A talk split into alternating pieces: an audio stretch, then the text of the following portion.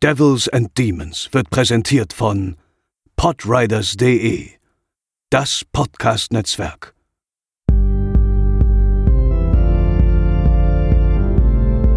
They're coming to get you, Barbara. They're coming for you. Hallo und herzlich willkommen zur 90. Episode von Devils and Demons. Ich bin der Chris und an meiner Seite ist Pascal. Hallo. Kurz Werbung in eigener Sache in der aktuellen Cinema-Zeitschrift, die ihr überall am Kiosk erwerben könnt, gibt es einen schönen, umfangreichen Artikel über die Film-Podcast-Landschaft in Deutschland. Und in diesem Artikel wurden wir von, vom Redakteur Sebastian Seidler wundervoll besprochen und äh, herzlichen Dank dafür. Schaut mal rein, da werden auch äh, einige auch äh, wirklich empfehlenswerte ähm, Podcasts besprochen, die ihr euch auch mal anhören solltet, wie zum Beispiel unsere Kollegen vom Schaubefehl oder vom Bahnhofskino. In der heutigen Episode reden wir mal über australisches Horrorkino und zwar in der Form von Wolf Creek 1 und 2 von Greg McLean. Ähm, ja, ein Franchise, das die großen Vorbilder der 70er Jahre des Terrorkinos huldigt.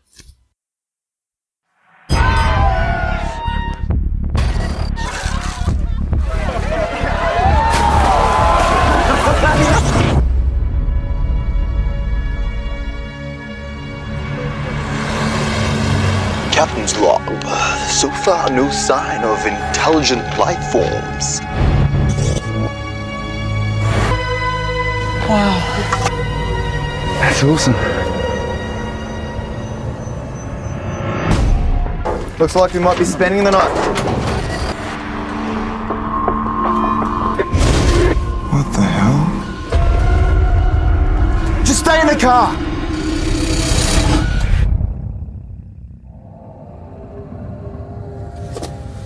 What the bloody hell are you mob doing out here? Scared the shit out of me. So, um, where do you live? Oh, I get around here. Never know where I might pop up. What do you actually do? I can tell you, but then I'd have to kill you.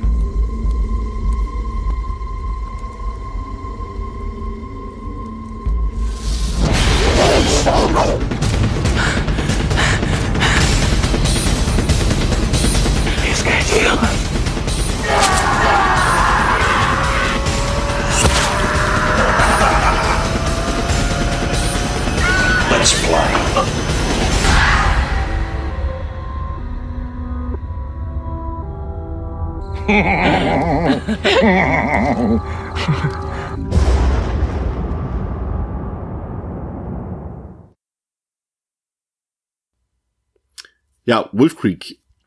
Pascal. D Debüt oder schon mal gesehen? Äh, nein, die habe ich vorher noch nicht gesehen und deswegen mein, ich kann mir sogar vorstellen, mein erstes australisches Horrorfilmdebüt. Keine Ahnung, ich weiß gar nicht. Äh, ja, wahrscheinlich. Ähm, Wolf Creek ist äh, tatsächlich ein ziemlicher Überraschungserfolg gewesen. Hat gerade mal 1,4 Millionen, also gerade mal in Anführungszeichen 1,4 Millionen Dollar gekostet und 35 Millionen eingespielt. Das ist echt ein Riesenhit gewesen äh, für so eine gar nicht mal so sanfte Genreproduktion. Ähm, auf Letterbox hat der Film eine Durchschnittswertung von genau 3,0 von 5, auf der IMDb 6,3 von 10.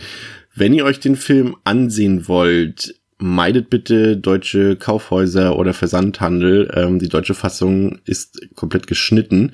Ähm, die unrated-Version bekommt ihr tatsächlich nur über Umwege aus dem Ausland, zum Beispiel in Österreich oder in Großbritannien. Also Warnung vor der deutschen Fassung. Ähm, der Regisseur von Wolf Creek, äh, ich hatte es eingangs erwähnt, ist Greg McLean, der hat in der Folge von Wolf Creek ein paar, ähm, ja, mehr oder weniger bekannte Filme gedreht. Äh, The Belko Experiment ist auch bei uns rausgekommen. Der war eigentlich ganz nett. Jungle mit Daniel Radcliffe oder sein Krokodilfilm Rogue. Ähm, ist auf jeden Fall ein Genre-Experte.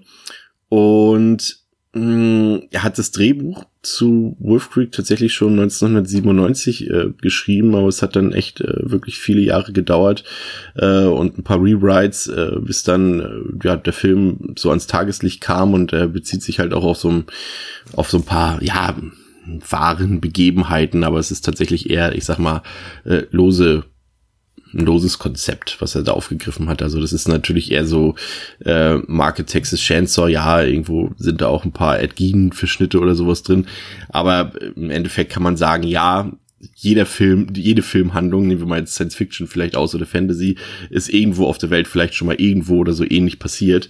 Ähm, weiß ich nicht. Also ich weiß jetzt nicht, wie, wie du es da Mhm. empfunden hast mit der Authentizität. Nö, ich, ach, ich, das ist ja ein ganz beliebtes äh, Mittel bei so vielen ähnlichen oder generell Horrorfilmen, dass man halt dann immer diese ganz losen Verweise auf ähnlich passierte Morde oder ä- ähnlich agierende Serienkiller hat, aber ja, das ist dann ja zu 99 Prozent etwas, was man sich dann gut auf die ähm, Filmposter schreiben kann und jetzt nicht so unfassbar wichtig ist für den Film. Ja, es haben da auch ein paar Leute recherchiert und es ist wirklich lose. So ein paar, also ein paar tatsächliche Mordfälle aus Australien wurden da zu einem äh, zu einem Konstrukt äh, verschmolzen und die dann so ein bisschen Ähnlichkeiten mit dem äh, Killer oder mit den Morden im Film zu tun haben. Ähm, ja, bevor wir in den Film einsteigen, äh, Pascal, worum geht's? Um dem Stress des Alltags zu entkommen, entschließen sich die drei jungen Erwachsenen Ben, Liz und Christy, einen mehrwöchigen Trip im Auto durch das australische Outback zu unternehmen. Nachdem sie als erstes Ziel den Wolf Creek Crater besichtigt haben und sich an einer Raststätte mit ein paar fiesen Hinterwäldlern angelegt haben, streikt ihr Auto mitten im Nirgendwo. Sie atmen erleichtert auf, als ein Fremder namens Mick plötzlich mit einem Abschleppwagen auftaucht und ihnen anbietet, sie zu seinem Wohnort abzuschleppen, wo er das Auto reparieren könnte. Dieses Angebot nimmt die Gruppe sehr gerne an, unwissend, dass Mick weit weniger noble Motive hegt und sie gerade eine sehr fatale Entscheidung getroffen haben. Ja, danke. Ähm, zu diesem, zu diesem Wolf Creek Crater, ähm, das ist tatsächlich, also den gibt es tatsächlich, der ist zwar jetzt örtlich nicht dort, ähm, an der Stelle, in der im Film äh, verortet wird, aber den gibt es tatsächlich, das ist ein riesengroßer Meteoritenkrater, der zweitgrößte mit echten ähm, Meteoritenrückständen überhaupt auf der Welt, der liegt im Nordwesten Australiens. Ähm, und der Film hat tatsächlich, da werden wir ja gleich noch ein bisschen drauf eingehen, auch ein paar ähm, echte ja, Luftaufnahmen von diesem Krater und muss schon sagen, ist ein sehr beeindruckendes Szenario. Schade, dass sie nicht wirklich darin gedreht haben, weil das, das fällt dann natürlich ein bisschen im Film auch auf, wenn sie dann halt diese Luftaufnahmen haben, die ja auch qualitativ, äh, also klar, irgendwie wahrscheinlich Stock-Footage oder sowas ist. Ähm, und dann die, die Aufnahmen mit den Darstellern, die passen nicht so ganz zusammen, aber es ist auf jeden Fall mal beeindruckend gewesen, das überhaupt zu sehen. Ich kannte das tatsächlich, äh, bevor ich den Film damals das erste Mal gesehen habe, überhaupt nicht. Ähm, ja, der Film beginnt mit einer Textklappe, ähm, über die wir ja quasi eben im Prinzip schon geredet haben. Also es wird dort gesagt, dass jedes Jahr in Australien über 30.000 Menschen vermisst gemeldet werden. 90 Prozent von ihnen werden innerhalb eines Monats wiedergefunden. Einige werden nie wieder gesehen. Also das ist halt der Punkt mit Authentizität. Ja, das mag so sein und es gibt es bestimmt, aber das ist halt so, so, ja, wie gesagt, das Ja. ist für mich ist halt immer das beste Beispiel der, der Original Texas Chainsaw äh, mit diesen äh, Fake-Aufnahmen von der Polizei, als sie dort den den Keller des Sawyers da ähm, durchforsten. So, das ist so diese Art von Authentizität. Ja, hat es bestimmt irgendwo mal gegeben. Ähm, aber es ist zumindest und das habe ich auch schon öfter mal gesagt, für mich immer noch so ein kleines bisschen mehr Nervenkitzel denn bei Filmen bei, wenn man zumindest irgendwie suggeriert bekommt, ja, Leute, das ist äh, based on a true story, ne? Ja, ich weiß, was du meinst. Deswegen wird's ja wahrscheinlich auch immer wieder gemacht. Es funktioniert halt auch einfach als äh, Marketing-Move super gut. Und ich meine, äh, es ist ja tragisch, dass es sowas wahrscheinlich irgendwie, unabhängig davon, ob man es jetzt weiß, ähnlich schon mal gegeben haben wird. Aber vermutlich halt nie in äh, dieser, ähm, ja, in diesem Ausmaß, wie uns dann hier der, der Mick äh, präsentiert wird, nehme ich mal an zumindest. Ja, ähm, zwei englische Freundinnen und ein australischer Typ, die wollen ähm, gemeinsam dann in den australischen Outback reisen und vorher muss natürlich nochmal anständig der Abschied gefeiert werden.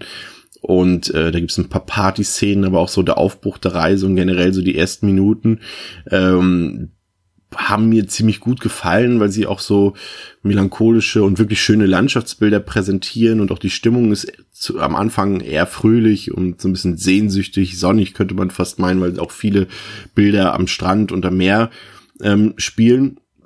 Aber dann geben wir auch ähm, zügig eigentlich so ein bisschen in diese in diese Einöde des australischen Outbacks über Und auch die Bilder sind durchaus beeindruckend. Das ist natürlich alles so ein bisschen karge, aber auch das weiß ja durchaus zu gefallen. Und gerade eben, weil man das eben ja nicht täglich vor seiner Haustür sieht, sowas und auch im Film jetzt auch nicht so oft, ähm, fand ich das schon sehr überzeugend, auch in Kombination mit dem, mit dem Soundtrack.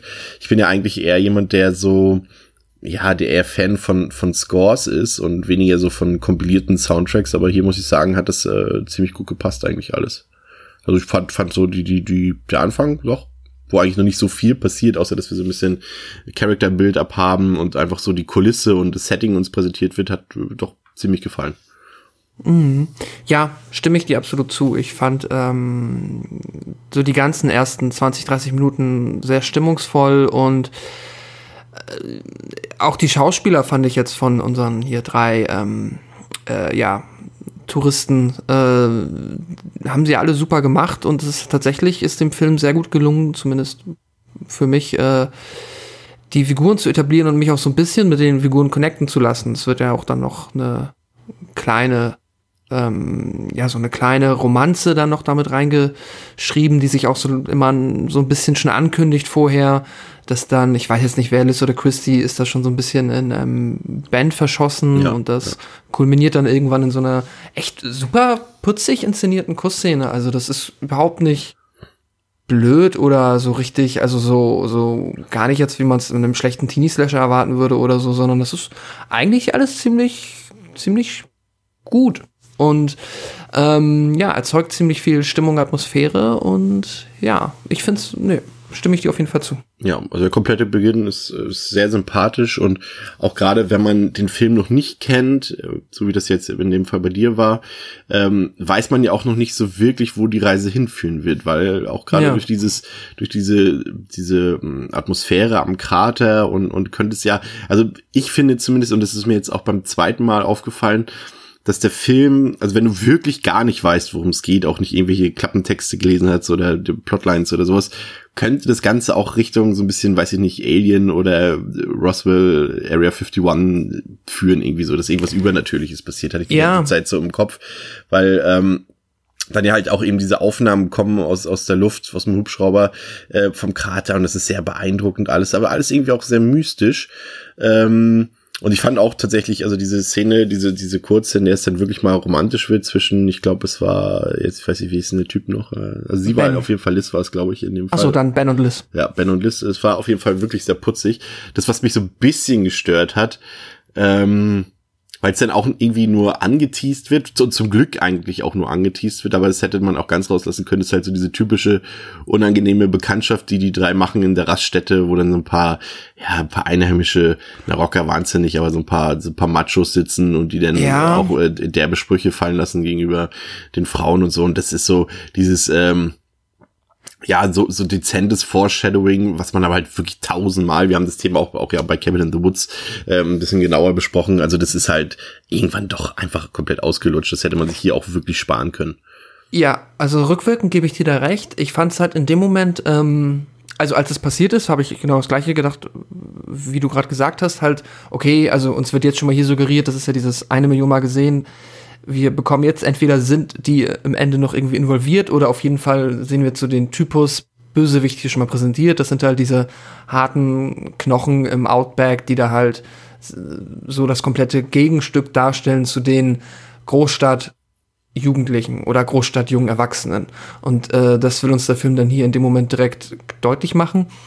Ist dann natürlich halt jetzt wirklich nicht irgendwie sehr progressiv. Ich hab's dann aber, ich dachte am Anfang vielleicht kurz, der Film will mich da nur auf eine falsche Spur locken, als dann so dieser leichte, ähm, äh, als das so im Rahmen dieses, ähm, wie du gerade auch schon gesagt hast, dieses leicht unter Umständen übernatürlichen Settings, dachte ich vielleicht, oh, okay, vielleicht, also entweder mischt er das vielleicht oder es geht dann doch gar nicht um die harten Hunde.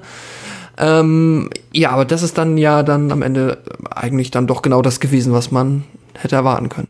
Was vielleicht interessant ist, ist die Tatsache, dass es dort an, in der Nähe des Kraters, wo sie, äh, ähm, also be- beziehungsweise wo sie den Krater platzieren im Film, Ja. ähm, an der Stelle, wo das Auto abgestellt wird von den dreien, da hat es tatsächlich zehn Jahre lang nicht geregnet und just an dem Tag, an dem die Dreharbeiten dort gestartet sind, hat es angefangen zu regnen und da waren alle sehr verwundert von der Crew, aber am Ende ähm, hat sich Regisseur McLean da sehr glücklich äh, gezeigt äh, mit der Tatsache, weil es dann doch schon eine gewisse Atmosphäre noch in den Film hineinbringt.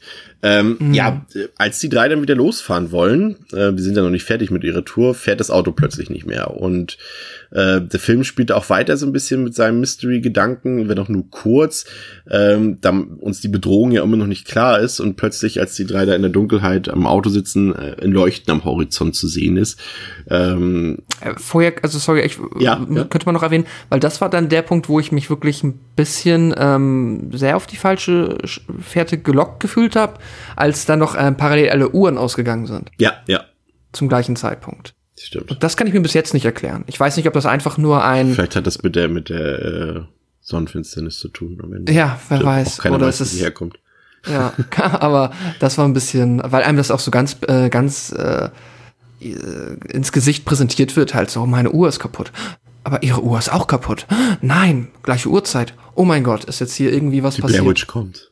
Ja, keine Ahnung. Es ist, also, es ist, glaube ich, aber einfach nur dafür da, einen wirklich auf die komplett falsche Fährte kurzzeitig zu locken und dann gehen wir, äh, geht's ja zurück in altbekannte Pfade. Ja, tatsächlich, ja. Also das Leuchten entpuppt sich dann tatsächlich als, äh, äh, als Jeep, der angefahren kommt und ähm, die jungen Leute sind total aufgeschlossen und freuen sich über den Einheimischen, den sie dort kennenlernen, der sofort hilfsbereit ist und äh, sicherlich nicht äh, die hellste Birne ist, aber schon irgendwie nicht unsympathisch ist. Also der ist crazy mhm. und der ist auch wirklich alles andere als Knusper, aber irgendwie hat es was, weil, also, ja, es ist so ein Misch auch so, du, äh, also irgendwie als Zuschauer weißt du schon, okay, das ist vielleicht jetzt nicht der Best Friend, den sie dort kennenlernen, aber durch seinen, auch durch seinen nuschligen australischen Outback-Dialekt dort und auch sein, sein Lachen, das ist, es ist, ist schon ein bisschen, es hat ein bisschen Charisma, drücken wir es mal so aus. Also es ist nicht ganz konturlos.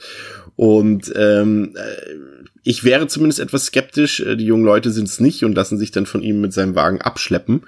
Ähm, und nach einer langen Fahrt kommen sie dann in einen abgelegenen Ort an und äh, machen sich dort am Lagerfeuer gemütlich mit dem äh, Mann, der sich als Mick Taylor herausstellt und dort trinken sie ähm, Alkohol und amüsieren sich und ja, das ist eigentlich ganz ganz nett und äh, ja, es ist ähm, ich weiß nicht, war dir klar, dass Mick Taylor der, der Antagonist des Films ist äh, zu diesem Zeitpunkt schon oder dachtest du, da kommt noch was anderes? Na. Und, und was hab, ist dein erster Eindruck von ihm so gewesen?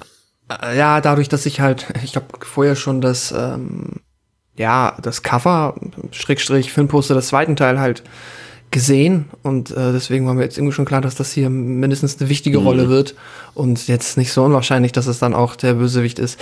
Ich habe aber gedacht, ähm, ich habe mich halt die ganze Zeit gefragt, wie kommt der Film jetzt dahin? Weil das ist dann ja schon mal, wenn man jetzt hier was rausheben möchte, was der Film oder was den Film vielleicht ein bisschen von ähnlichen Artgenossen unterscheidet, ist ja, dass äh, wie die halt die auf äh, die ähm, naja, der, der Clou, wie äh, Mick Taylor sich dann halt seinen Opfern widmet, dass er halt immer erst mit dem äh, als hilfsbereiter, ähm, hilfsbereiter Hillbilly daherkommt, der theoretisch den Leuten helfen könnte, weil er wohnt ja hier um die Ecke und ich habe einen Abschleppwagen. Und äh, das war hat dann schon ganz gut für mich funktioniert, weil das auch aber einfach ähm, schnitttechnisch ziemlich gut gelöst ist, wie jetzt wir hier von dem netten, ich sitze mit euch am Lagerfeuer, morgen repariere ich euer Auto, äh, hin zum Bösen äh, wandert. Vor allem, weil dann ja auch die drei immer wieder ähm, so ein bisschen das Talent dafür hatten. Also die haben ja, der Film spielt ja auch damit, dass er ist zwar nett, aber wenn die drei jetzt gerade so ein bisschen sich einfach ähm, zu unhöflich verhalten, könnte sich das ja jederzeit ändern. Ja, aber hast, der Film tut so, als wäre das, als ja. wäre das ein, eine Variable, die jetzt wichtig ist das ist scheißegal, ob der jetzt irgendwie, ob Ben irgendwie einen dummen Spruch lässt oder so, weil es läuft eh aufs Gleiche hinaus, wie wir später erfahren. Aber ich finde es ganz nett, dass einem hier noch so ein bisschen Spannung darüber mitgegeben wird, so, ja, pass auf, jetzt sag nicht irgendwie etwas, was jetzt seine, sein, was weiß ich, äh, ja, was ihn so sehr in seiner Ehre verletzt, dass er dann deswegen böse wird. Die Zündschnur ist bei ihm auch wirklich sehr kurz, muss man sagen. Also ich, man muss da hm. wirklich, also die Darsteller sind alle soweit okay, ähm, aber man muss John Jarrett da als als Mick Taylor ähm, durchaus ja schon, also logischerweise auch her herausheben so ein bisschen, weil er ja auch einfach im Mittelpunkt dann irgendwann steht. Ähm, aber er macht es schon gut. Also er ist schon so, äh, ja, er, hat, er spielt halt dieses typische, aber das ist halt auch so ein, immer so ein, so ein Ding, so dieses Maniac-Ding, also nach außen hin sympathisch und eigentlich, aber eigentlich ist er der schlimmste Sadist überhaupt so. Mhm. Ähm, das spielt er wirklich großartig, muss man sagen. Und äh, ja, also ich finde auch, das ist genau dieser Punkt. Du hast immer, wenn sie dort am Lagerfeuer sitzen, dieses, dieses, dieses du erwartest irgendwie, irgendwann, irgendwann reißt die Zündschnur. Das ist einfach so. Das ist so, Ja. äh, äh, sie rülpsen alle dort und, und Ben fängt dann auf einmal an zu furzen und dann denkst du, okay, hier ist vielleicht schon too much oder so. so es kommt immer so ein paar Momente und äh, das Lachen ist ja dann auch irgendwann gestellt. Also es ist ja nicht so, ich glaube schon, dass er sich durchaus Mick auch so ein bisschen amüsiert mit den Leuten. Also er macht das auch schon, glaube ich, äh, um selber so ein bisschen Spaß zu haben. Das wird ja auch im, ähm, ja, im zweiten Teil ja auch, na, da kommen wir später drauf noch zu sprechen, aber auch ein bisschen äh, genauer beleuchtet. Aber ja, was der Film für mich ein bisschen zu einfach macht, ist dann tatsächlich der Sprung. Also es ist dann so, sie amüsieren sich, gehen schlafen und plötzlich am nächsten Morgen wacht Liz äh, gefesselt und eingesperrt auf. Punkt. Ja, das macht der Film, oder das machen die Filme, das ist, scheint ein Stilmittel von äh, Greg McLean zu sein, weil das ist oft einfach, äh, ja. Also ich sag mal, es gibt zwei Sachen, die mich hier äh, auch stören, gerade was dieses Editing in der Hinsicht angeht. Und auf das eine gehe ich später noch mal ein. Das sind so, ich nenne es mal die großen und die kleinen Jump Cuts. Und das war jetzt einer von diesen großen, wo du halt wirklich einfach äh, ja, uns wird nicht mehr wirklich gezeigt, wie jetzt äh, wir von wir sitzen am Lagerfeuer zu äh, alle sind irgendwo gefesselt äh, überkommen.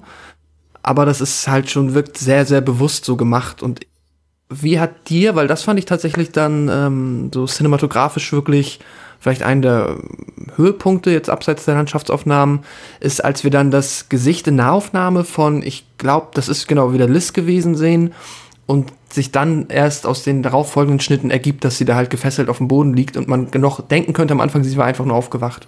Ja, Fand ich das ganz, ist, ganz ist, schön. Ist smart inszeniert. Ähm, das ist tatsächlich auch, also der, der, der Editor Jason Ballantyne, der hat sich tatsächlich auch so ein bisschen Namen gemacht äh, mit Wolf Creek. Ähm, der hat tatsächlich später ähm, jetzt das äh, S-Remake und auch den zweiten Teil auch geschnitten. Also fand ich auch tatsächlich sehr gelungen, muss ich sagen. Ähm, sie kann sich dann ja irgendwann befreien, Liz, und hört dann aber, ähm, jetzt hab ich schon wieder ihren Namen vergessen, wie ist ihre Freundin? Christy. Christy äh, auch schreien, hört sie, und ähm, sie geht dann diesen Schreien nach und findet diese dann gefesselt in einem Schuppen wieder und muss mit ansehen, wie, ähm, ja, Mick Taylor sadistische Folterung äh, beginnt, an ihr durchzuführen. Und äh, du siehst auch im Hintergrund hängt schon so ein verstümmelter, verwester Frauenkörper an der Wand. Das ist, ähm, ja, ich muss sagen, also ich, ich, ich sag's schon mal vorweg, also mir hat der Film tatsächlich damals, als ich ihn zum ersten Mal gesehen habe, ist jetzt auch schon ein paar Jährchen her, schon ein bisschen besser gefallen, als er mir jetzt gefällt, weil eben auch da irgendwie so sehr rasch die Ernüchterung aufkam, dass der Film sich halt irgendwie doch zu einem typischen Backwoods Torture-Film entwickelt ab diesem Moment. Und es war irgendwie so. Also das wird ja ab diesem Moment klar, dass es in diese Richtung laufen wird. Und das war, war für mich schon ernüchternd jetzt beim zweiten Mal. Also ich wusste es natürlich noch, dass es so passiert, aber äh, beim ersten Mal hat es mir einfach irgendwie besser gefallen. Es ging tatsächlich gar nicht wenigen Leuten so. Ich habe auch noch ein paar Reviews auf Letterboxd und so gelesen. Da haben viele gesagt, es ist mir gar nicht beim ersten Mal aufgefallen, dass der Film sich einfach vieles relativ einfach macht. Ja, ja, ich hatte jetzt, ähm, ich weiß nicht, ich habe vorher irgendwo damit gerechnet, so, also das ganz bisschen Recherchearbeit, was da vorher reingeflossen ist, bevor ich mir die Filme angeschaut habe, hat dann eigentlich schon ausgereicht, dass ich wusste, wo es hingeht. War dann aber tatsächlich, während ich es gesehen habe, wie gesagt, von diesem, von dieser ersten halben, dreiviertel Stunde so ein bisschen äh, schon fast, ähm, ja, wurde so ein bisschen Hoffnung gestreut, dass es dann ja doch noch vielleicht noch mit einer anderen Ebene oder irgend, irgendwas wirklich Außergewöhnliches hier noch teil wird. Und ist es dann am Ende jetzt vom Inhalt, von der Geschichte, ist es nichts Außergewöhnliches. Und wenn überhaupt, dann kann man sich dann da so über Stilmittel und äh, ja, wie es halt aussieht, darüber unterhalten. Aber nee, du hast recht. Ab jetzt ist es wirklich ein klassischer, ähm, ja, Backwood-Terror, Torture-Porn. Ja, und vor allem Streifen. irgendwie hat McLean auch so ein, so ein dringendes Bedürfnis nach Verfolgungsjagden. Das ist hier noch ähm, etwas dezenter, aber auch schon sehr offensichtlich. Im zweiten Teil ist es dann wirklich total omnipräsent. Aber auch hier ist es schon so ein bisschen so, dass er dann irgendwie versucht, daraus die Spannung zu ziehen. Also ähm, wie gesagt, Christy ist, ist in, quasi in der Gewalt von Mick und Liz äh, will sie irgendwie befreien und versucht ihn dann abzulenken, um Liz zu befreien, doch äh, Mick kommt dann zurück und äh, Liz versteckt sich in der Zwischenzeit und äh, versucht dann äh, Mick zu überraschen, denn sie hat sich äh, seine, sein, ja, sein Gewehr geschnappt, das geladene, und versucht ihn zu überraschen. Sie schießt auch auf ihn und verletzt ihn. Ähm, der ist dann erstmal benommen am Boden und dann versuchen die beiden Damen äh, mit dem Auto zu flüchten und doch plötzlich steht Mick, also ist natürlich schon auch wieder so ein bisschen, ihm kann so, so schnell nichts anhaben, äh, Motto, steht er dann plötzlich vor ihnen und schießt auch aufs Auto drauf los, aber der Fluchtversuch gelingt trotzdem erstmal. Ähm, die beiden Damen hacken dann ein, ja, stell ich gleich mal die Frage an dich, äh, was glaubst du, einen cleveren oder eher einen ziemlich dummen Plan auf, dass sie Mixwagen in eine Schlucht schieben, damit dieser, ja, ähm, denkt, dass sie dort irgendwie einen Unfall gedreht haben oder irgendwie sowas. Mhm. Das ist irgendwie sehr. Ja, das, das wirkt sehr, sehr sehr konstruiert. Fand ich jetzt auch wirklich. Also man nicht. muss sich das ja mal, also ich will nicht, dass wir uns in die Lage versetzen müssen, irgendwann je in unserem Leben, aber wir versuchen es trotzdem mal. Wäre das die eine Idee, auf die du kommen würdest in so einer Fluchtsituation? Ich glaube nicht, ne? Du, man würde einfach durchbrettern, so weit es geht. Ja, ja, klar. Man hatte halt sein Auto, das willst du halt, das ist ja dann wirklich das, was du nicht mehr ähm, vor allem, vor allem die, die Mädels wissen ja auch, wo sie sind. Die sind halt im Outback, sie sind halt irgendwie Stunden vom, von der nächsten Örtlichkeit entfernt. Ja, es wirkt halt von Anfang an so, als ob Liz, die ja natürlich wahrscheinlich einfach, weil sie noch nicht so sehr praktisch gelitten hat wie Christy, ein bisschen klarer im Kopf ist, wirkt halt, als ob sie von Anfang an sagt, so, wir schmeißen jetzt das Auto weg, dann denkt er, wir sind tot und dann brechen wir wieder ein, retten Ben und klauen noch ein Auto. Aber das ist mir auch schon ein bisschen zu viel Information und ein bisschen zu viel Hirnschmalz, das da reingeflossen ist, unter der ja, unter dem Aspekt, dass sie einfach gar nicht die Zeit oder die Nerven dafür gehabt haben kann, sich das auszudenken. Deswegen wirkt es halt wirklich sehr, sehr, ähm, ja, an den Haaren herbeigezogen, ein bisschen zumindest. Ja. Ja. Und es, es, sieht auch einfach ein bisschen seltsam aus, wenn sie dann da irgendwie so hängen und sich dann da, ja, weiß nicht. Es ist ein, es gibt halt diese eine Szene, wenn sie dann beide an dem Abhang hängen und oben Mick Taylor mit der Taschenlampe steht. Auch das hat man schon 30.000 Mal gesehen, um da halt Spannung aufzubauen. Entdeckt er sie, entdeckt er sie nicht, er entdeckt sie, wie es dann ja meistens so ist, nicht. Ja, ist jetzt halt dann auch, wenn man das kennt, nicht besonders aufregend, sieht ein bisschen seltsam aus, aber ist jetzt auch tatsächlich so der Part des Films, der mir dann am, mit am wenigsten gefällt, weil. Ja, es ist halt auch so, so ein, also er kriegt sie ja dann doch ein paar Minuten später und äh, Man, jetzt treffen die Figuren halt auch dauernd die dummen Entscheidungen. Ja. Das ist halt schon allein dieses, ich habe ihm im Hals geschossen ah, ich versuche nochmal zu schießen. Ah, verdammt, ich kriege das mit der Waffe nicht so ganz hin. Hm, dann schlag ich zweimal drauf. Hm, naja, dann kann ich ihn jetzt halt nicht töten. Ja, schade eigentlich. Oder ich kann nicht sicherstellen, dass er tot ist. Und später, es ist so, es gibt's, das zieht sich auch so ein bisschen durch die Filme, dass immer wenn die Opfer mal die Oberhand haben, sind sie immer zu unfähig oder haben Angst davor, es dann halt einmal sich dann wirklich des äh, McTaylors zu entledigen. Ja, das ist halt ein bisschen da, da ist halt man halt ein bisschen angenervt von den Figuren, dass die dann sich teilweise selber immer wieder in diese Lage bringen. Ja, es ist, es ist halt auch wirklich nicht spannend, weil hier halt wirklich alles so nach den bekannten Tropes und Motiven verläuft. Hm. Ähm, irgendwann hat Mick auch die Schnauze voll dann. Ähm, er läuft, also Liz läuft ja dann zurück, um den Plan umzusetzen, um ein weiteres Auto zu holen und sie äh, ja, findet dann auch so ein paar Spuren und Indizien, dass äh, Mr. Taylor das Ganze nicht zum ersten Mal durchzieht und auch, dass äh, sie, sie schaut sich ja dann noch die Videobänder an und sieht, dass äh, sie schon viel früher von ihm beobachtet und verfolgt wurden. Ja, und dabei wird sie dann später dann erwischt von Mick und äh, ja, dann, doch, dann wird es ein bisschen heftiger. Er schneidet ihren Finger ab und sticht ihr brutal ins Rückgrat, um äh, sie dann anschließend verbluten zu lassen. Und das ist dann so ein Punkt, ich bin mir nicht sicher. Also ich finde generell, dass der im zweiten Teil auch gerne dann noch ein bisschen ausführlicher die Diskussion, aber ich habe schon beim ersten ein bisschen geschmacklos teilweise. Auch so die Kommentare von, von Mick Taylor, das ist so, so eine Gratwanderung er versucht eigentlich, ihn so darzustellen, dass die Leute vielleicht ihn sogar anfeuern oder cool finden oder sowas. Mhm. Bei mir hat es eher ein bisschen für Augenrollen gesorgt, wenn er dann auch so sie, sie dort äh, absticht und dann so, yeah, yeah, head on a stack. So die ganze Zeit, so, das ist so ein bisschen mit Kopfschütteln bei mir verbunden. Ich finde es ein ja. bisschen misogyn, muss ich ganz ehrlich sagen. Das ist schon so. Es ist schon oh. tatsächlich ein bisschen problematisch, weil er halt auch weil er dafür dann immer noch zu charismatisch porträtiert wird und man zu sehr das Gefühl haben kann, dass er dann halt, dadurch, dass er ja auch so ein bisschen, er sorgt ja auch für den Humor, dadurch, dass er halt so ein schräger Vogel ist. Ja, da wird schon, also, es ist schon, ja, es ist, ich weiß genau, was du meinst. Also, ich meine, es, er zeigt dann durchaus seine Wirkung irgendwo, weil er halt auch so kaltblütig und fies ist und die Leute halt einfach wirklich so, äh, ja, so richtig gemein quält, dass es einem halt als Zuschauer auch wehtut. Aber es ist halt ein bisschen, ich fühle mich da so ein bisschen unwohl bei, wenn ich das sehe, weil ich halt denke, ja, ich fand ihn jetzt bisher fast noch zu charismatisch und zu sympathisch und er wird einem ja auch so als das, das Kernstück der Unterhaltung dieses Films präsentiert.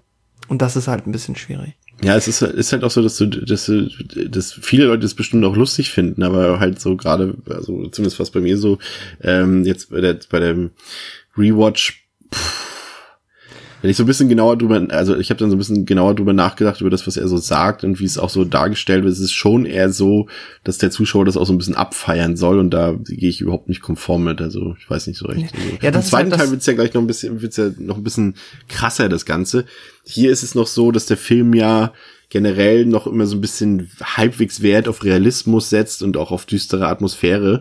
Ähm, also wirklich noch Horror versucht zu zeugen, was der zweite Teil ja dann gar nicht mehr macht. Aber das hat mir, also diese, dieser Teil äh, so, äh, hat mir nicht so gefallen.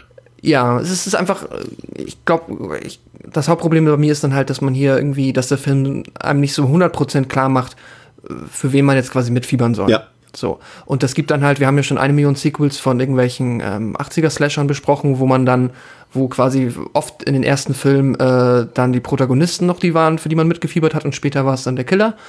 Ähm, aber da war es dann halt nie so menschenverachtend umgesetzt Ja. oder selten wie hier. Und ich möchte hier eigentlich nicht unbedingt für den Killer mitfiebern. Ich würde lieber für die Opfer mitfiebern. Ähm, aber da ist der Film sich halt nicht so einig, wie er einem das präsentieren soll.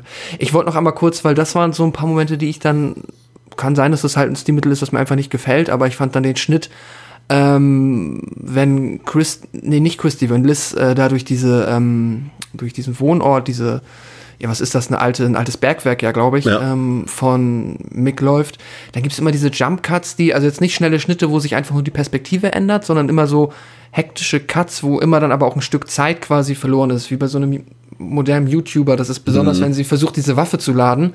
Das fand ich unfassbar anstrengend. Also ist jetzt halt äh, nichts, was irgendwie jetzt groß den Film schlechter oder besser macht, aber ich wollte es noch mal erwähnt haben, weil vielleicht ist es anderen Leuten auch so gegangen. Das ist, das ist noch, das gibt später dann auch noch, wenn sie dann ähm, aus dem, ähm, aus diesem Keller, wo die anderen Leichen sind, wieder rausläuft, dann passiert das auch noch mal und ist ein generelles Stilmittel, das sich durch die Filme zieht, dass sie manchmal einfach so einen ganz schnellen Cut drin haben und dann ist einmal schon jemand auf einem, an einem anderen Ort. Hat mich immer so ein bisschen rausgebracht. Ja. Nur um das mal festzuhalten, festgehalten zu haben. Ich weiß halt auch im Endeffekt irgendwie nicht so ganz, was der Film jetzt dann auch mit seinem, mit seinem Showdown oder mit seinem Ende so äh, bezwecken will. Also kurz so zur Erläuterung. Also Christy lebt ja noch ähm, und sie kann ja dann auch aus der Schlucht fliehen auf die Straße und wird dann von einem, von einem Farmer mitgenommen, aber der, da ist Mick natürlich sofort wieder da, weil Mick ist ja sowieso immer überall, wo gerade irgendwas passiert. Ähm, also irgendwie kennt der Film auch nicht, also beide Filme nicht äh, so richtig äh, Ort und Zeit so ganz. Also es ist schon ein bisschen, schon fast äh, äh, Michael Myers Niveau oder Jason Niveau. Ähm, Jedenfalls, äh, der Farmer wird halt auch direkt mit äh, Mix Scharfschützengewehr äh, entaugt, sag ich mal. Ja, aber- Ja, jetzt bin ich selbst menschenverachtend, ich nehme es zurück. Es ist einfach was seine da seine Skills. Äh, Seine Jäger. angeht, Also man muss dazu sagen, Mick ist, ist, ist äh, äh, Schweinejäger oder wie sagt man, Pickhunter. ja, Also ja, er hat auch ein paar Skills, die er äh, mit sich bringt und äh, dann gibt's wieder eine Autoverfolgungsjagd und wieder überschlägt sich ein Auto und ähm, Christy wird dann mal am Ende von ihm er- erschossen und dann passiert etwas, das ist halt so weird und deswegen verstehe ich den, die ganze zweite Hälfte des Films nicht. Das, der macht sich das halt wirklich irgendwie auf so eine ganz seltsame Art und Weise bequem. Äh, ben, den man so völlig außer Acht gelassen hat äh, für Tja. das zweite Drittel des Films, ja, der ist auf einmal plötzlich wieder da und ist irgendwo aufgehängt und kann sich befreien und flieht. ja, und läuft einfach weg. Düb, die, Ja, düb, düb. Wir haben ihn vorher einmal äh, von der nie die Rede war im Vorfeld. Ja. Ja, also ich hab, wir haben ja einmal ganz kurz gesehen, dass Ben auch noch da ist und auch noch lebt. Er ist da halt irgendwie so aufgehangen wie ähm, am Kreuz, nur halt an der Wand aufgehangen und äh, schafft es halt, sich da irgendwie rauszuziehen. Auch etwas, was sich durch die Filme zieht, ist halt die Tatsache, dass äh, Mick Taylor im zweiten Teil wahrscheinlich fast schon noch mehr aus Spaß an der Freude, aber er ist generell nicht so gut da drin, seine Opfer so zu fesseln, dass sie sich halt nicht befreien können. das müsste ihm eigentlich einfacher fallen, aber ich weiß nicht, ob, man weiß ja, es ist auch zum Teil wahrscheinlich schon jetzt vielleicht ja, so vorgesehen, dass er da halt seinen Spaß draus zieht, mit den Leuten dann zu spielen. Ich weiß es nicht. Aber ja, das ist sehr seltsam. Und was, was natürlich auch immer simpel für Filme ist, sind Textklappen und davon gibt es am Ende Ja. noch zahlreiche. Äh, denn äh, Touristen greifen Ben dann auf und er ist gerettet.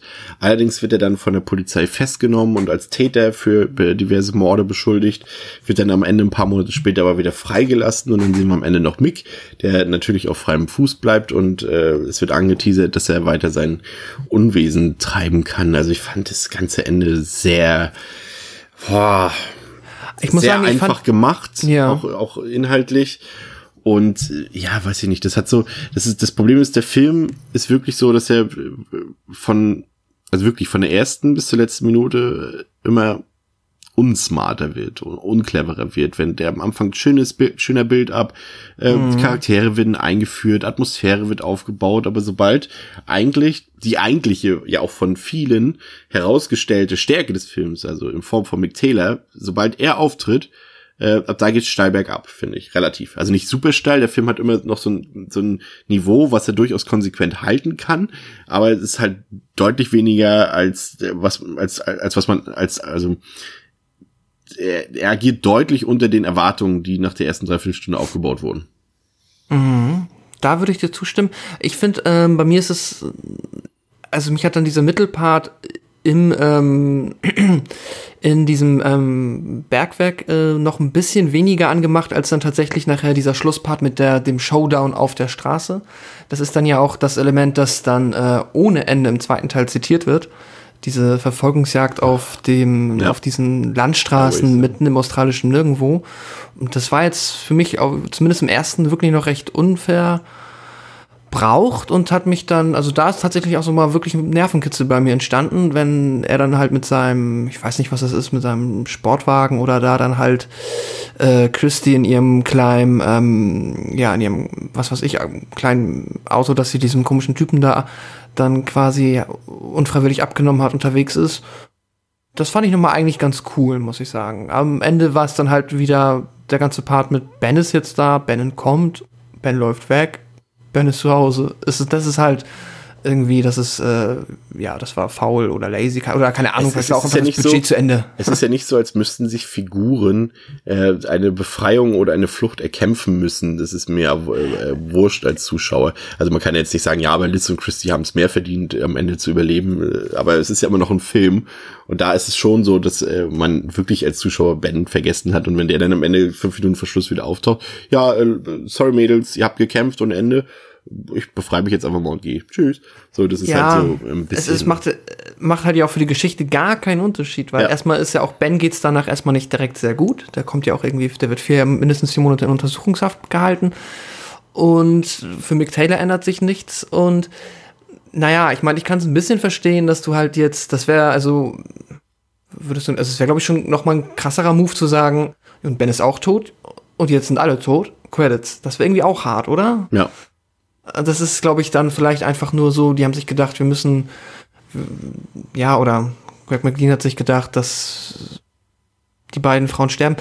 Ja, es ist ein bisschen, ich hätte es wahrscheinlich auch cooler gefunden, wenn ich ehrlich bin, wenn es halt das, was man, also was ich jetzt erwartet hätte, wäre, eins von den Mädels stirbt, Ben stirbt und eins von den Mädels, ähm, eine von den Frauen äh, schafft es halt knapp. Das wäre so das Trope an der Stelle oder nicht das Trope, aber das äh, ja die Vorlage und ähm, jetzt ist es halt ein bisschen jetzt müsste sich der Film halt noch eher halt auch die von dir schon angesprochene Kritik gefallen lassen, ob der nicht einfach auch sehr doch ein bisschen misogyn unterwegs ist und einfach Spaß daran hat, einfach nur die Damen aus der Gruppe da von Mick Taylor äh, jagen und töten zu lassen, während Ben am Ende halt so einfach von der Wand aufsteht und geht. Ja, es Ciao. Es ist, also, das klingt jetzt vielleicht auch alles ein bisschen kritisch. Also der Film hat ja durchaus seine Momente. Also man muss ihn, ihn loben fürs äh, Handwerk. Also er ist definitiv düster und hat auch wirklich eine so eine schmutzige Atmosphäre. Der Score ist wirklich sehr, sehr gut, muss man sagen. Und auch die Kameraarbeit, auch bis auf so ein paar Momente und Sequenzen, die du ja angesprochen hast, ist auch der Schnitt durchaus interessant. Und man versteht auch, dass es eine Hommage ist an die 70er Jahre, an so Sachen wie Hills of Ice oder äh, auch später dann Hitcher, The Hitcher zum Beispiel oder auch Texas Chainsaw und so weiter. Äh, versteht man auf jeden Fall die australische Ödnis und die ganzen Landschafts Landschaftsbilder und das, das ist alles wirklich sehr gelungen. Also da muss man wirklich sagen. Also der, der spricht einen von Beginn an an, der Film. Und auch John Jarrett, auch so diskutabel seine Figur jetzt hier ist in, in ähm, in Hinsicht der Spannung, die dadurch irgendwie verloren geht. Aber er, er ist natürlich ein Showstealer und äh, reißt den Film an sich und macht das auch gut. Also ich habe auch gelesen, dass er da auch äh, quasi zwischen den Drehs immer in dieser Rolle blieb und so weiter, zwischen den Takes. Und das ist alles in Ordnung, aber irgendwie weiß ich nicht, was der Film mir am Ende so erzählen will. Also es fehlt mir die Spannung und auch so ein bisschen die Fantasie und Kreativität mhm. bei der ganzen Sache. Ähm, ist dann am Ende sehr unlogisch und auch naiv. Ähm, und ja, irgendwie, also erzählt nichts, schon gar nichts Neues. Ja, die Welt ist schlecht, so what? Also ja. weiß ich nicht. Also das ist mir alles zu gerade eben nach diesem, nach diesem sympathischen Bild ab mit den durchaus netten Figuren und den Bildern und auch diesem Hauch äh, Mystik dazwischen, äh, was alles gefällt, aber dann ist mir das einfach zu wenig, dass er sich halt so als ja, normaler sadistischer Backwoods-Torture-Film präsentiert, der halt nur vor einer nicht so abgenutzten Kulisse gedreht wurde. Und für mich äh, hebt er sich dann irgendwie dann doch relativ wenig von den Konkurrenten in dem Genre ab. Und ich habe den echt besser in Erinnerung gehabt. Also von mir hm. drei Sterne. Ja. Ähm, ja, was du gesagt hast. Also mir hat der Build-up ja auch tatsächlich gut gefallen, weil ich die Hoffnung hatte, dass da jetzt halt, wie gesagt, irgendwie noch ein Kniff mit reinkommt. Also, dass es irgendwo dann auf so ein, äh, ja, auf so ein Katz-und-Maus-Spiel zwischen dem ähm, Mick Taylor und den anderen hinausläuft, das war mir schon klar, aber ich habe gedacht, vielleicht kombinieren die das mit irgendeiner Mystery-Komponente oder irgendwas ist da mal anders. Das wäre ähm, tatsächlich ja zumindest spannend und interessant gewesen und da ist da halt ein bisschen ähm, dann die Fallhöhe da und man wird da halt überhaupt, also da wird halt überhaupt nicht dran angeknüpft und das ist halt auch enttäuschend. Ansonsten wäre ich dem Film wahrscheinlich noch wesentlich gnädiger gegenüber. Aber natürlich ist er halt, wie du gesagt hast, handwerklich ist der grundsolide, eigentlich sogar gut. Ähm, und ich finde auch jetzt da bei den Schauspielern, da ist kein Totalausfall irgendwie ähm, zu vermerken. Gerade John Jarrett, der macht das halt problematisch, charismatisch gut, so wie wir schon gesagt haben. Ja. Das ist halt teilweise schon fast zu gut für das, was er dann da halt, also für, ja, was es halt für ein Mensch ist innerhalb des Films. Ja, also, ähm, Vielleicht hat man noch mehr Spaß mit dem Film, wobei vielleicht ist man dann vom Anfang ein bisschen genervt, wenn man halt direkt einfach nur sagt, so, ey, ich hab irgendwie mal Bock auf einen modernen, modernen Backward. Torture-Film so. Dann ähm, hat man da vielleicht noch mehr Spaß mit, aber nichtsdestotrotz, ich gebe dem Film auch drei Sterne, um mal unsere alten Traditionen wieder zu frönen. ähm, ja. Ja. Ähm, ja, ich hatte es eingangs gesagt, der Film war tatsächlich ein riesiger Erfolg, ähm, vor allem auch auf dem Heimkinomarkt. Und das ahnte Greg McLean ähm, kurz nach Ende der Dreharbeit noch nicht und hat sich dann erstmal darauf festgelegt, ja, ich möchte jetzt äh, diesen Krokodilfilm drehen, Rogue, und erstmal nicht ein Sequel oder sowas machen und war dann auch völlig überrascht von dem Erfolg äh, des ersten Teils. Und es hat dann tatsächlich wirklich sehr lange gedauert, nämlich bis 2013, bis dann die Fortsetzung kam ähm, die dann vielleicht schon etwas zu spät kam. Also da wurde auch ein bisschen wirklich was reingebuttert, also 7,2 Millionen Dollar Budget, also fast versiebenfacht ähm, im Vergleich mhm. zum ersten Teil. Und der war dann nicht mehr ganz so erfolgreich. Also ja, ähm, Genrekreisen immer noch äh, anerkannt und, und auch, äh, ja, teilweise auch gefeiert. Aber die breite Masse hat da nicht so den Gefallen dran gefunden, weil wahrscheinlich auch einfach der erste Teil in dem Fall und im Horrorbereich muss sowas, wenn du Erfolg haben willst, zack, zack, zack gehen. Und das kam mir einfach zu spät. Ähm, ja, hören wir erstmal rein in den Trailer, würde ich sagen.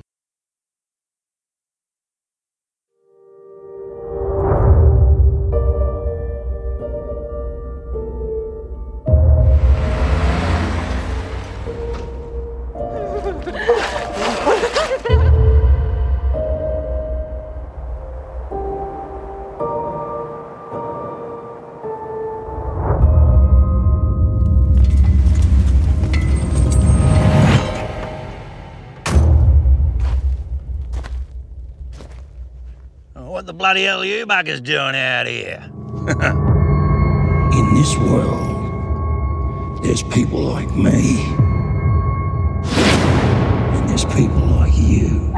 Did you get hit? And people like me eat people like you. McTaylor's a name. Big shooter and outback legend. Expect to come to my country. Waltz around like you own the bloody place. Come between a man and his meal and just work away. Rough, ain't it? You're nothing but foreign vermin. A stink introduced species. And it's up to my kind to wipe your kind out. Hey! Let's play, eh?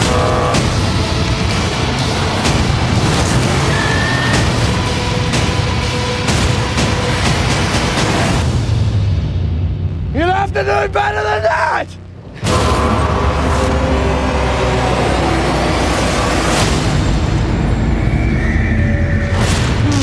Obviously don't know the first rule of the Outback, hero. You never, ever stop.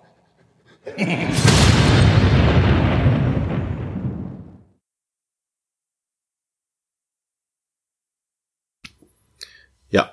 Ähm, wie gesagt, 2013 das Sequel ähm, bewegt sich tatsächlich ähm, so, was, was Kritiken und Bewertungen angeht, so auf, auf dem Niveau vom ersten Teil Letterboxd, äh, Durchschnittswertung 2,9 von 5, auf der IMDb 6,1 von 10. Ähm, auch hier die Warnung, die Version, die ihr in unseren Elektronikmärkten oder auf unseren Online-Versandhandeln äh, findet, ist stark gekürzt. Ich glaube, es fehlen über sieben Minuten, wenn ich mich ganz irre. Wenn ihr den Film ungekürzt sehen wollt, schaut doch mal auf die britische Insel oder in unser alpines Nachbarland Österreich. Dort gibt's die ungekürzten Fassungen zu erwerben.